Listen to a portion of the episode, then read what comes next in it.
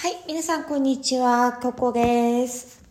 えー、先ほどちょっと YouTube の撮影を終えて、えー、ちょっと今休憩をしながら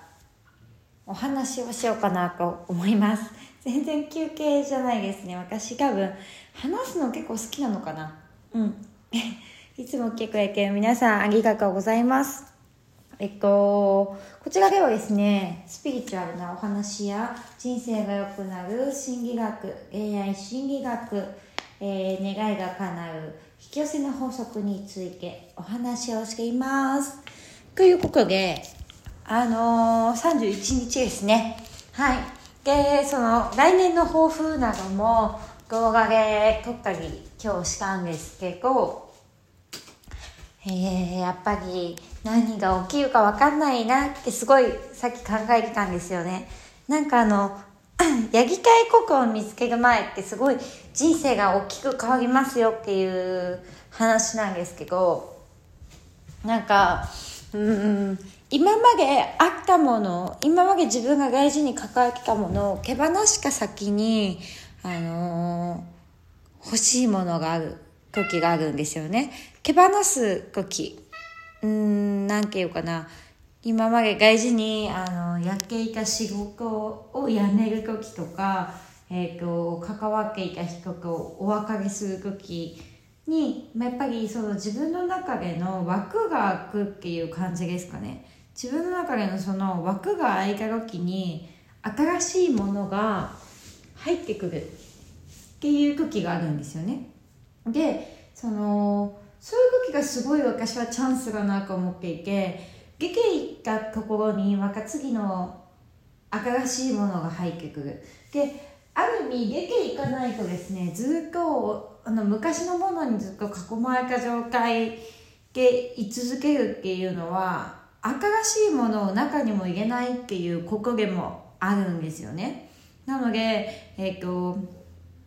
出てってしまったものにあまり執着しなくてもいいのかなってすごい最近思っていてそれをやっぱすごい思ったのはなんか私10月ぐらいに失恋をしたんですけどで、まあ、彼氏と付き合ってその彼とお別れした時にですねやっぱすごい悲しいっていうのはあったけどその彼との別れがなければ始めなかったことっていっぱいあるんですよね。で始めなかったこともいっぱいあるし変えなかった環境とかもあるしえっ、と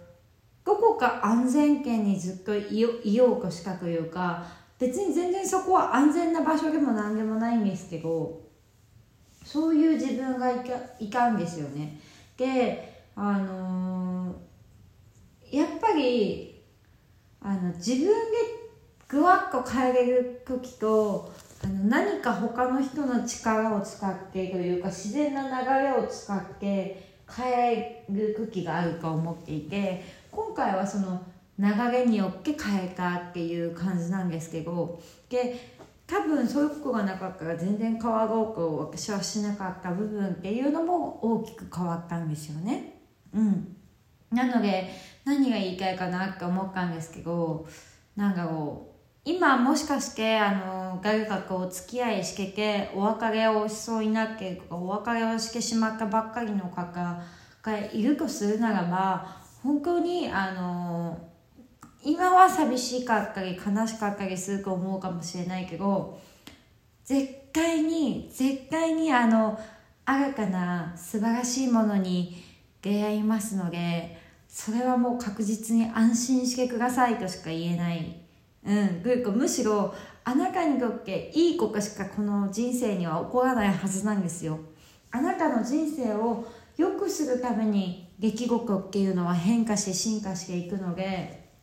絶対に今めちゃくちゃ一人で寂しいあの年末年始年末年始ですかね年始？年末？うん、年末ですね。年末を過ごしていたとしても、確実にこれからいいことがあるので、絶対に大丈夫っていうことだけをお使いしたい。そう、そのためだけに音声を送りました。うん。で、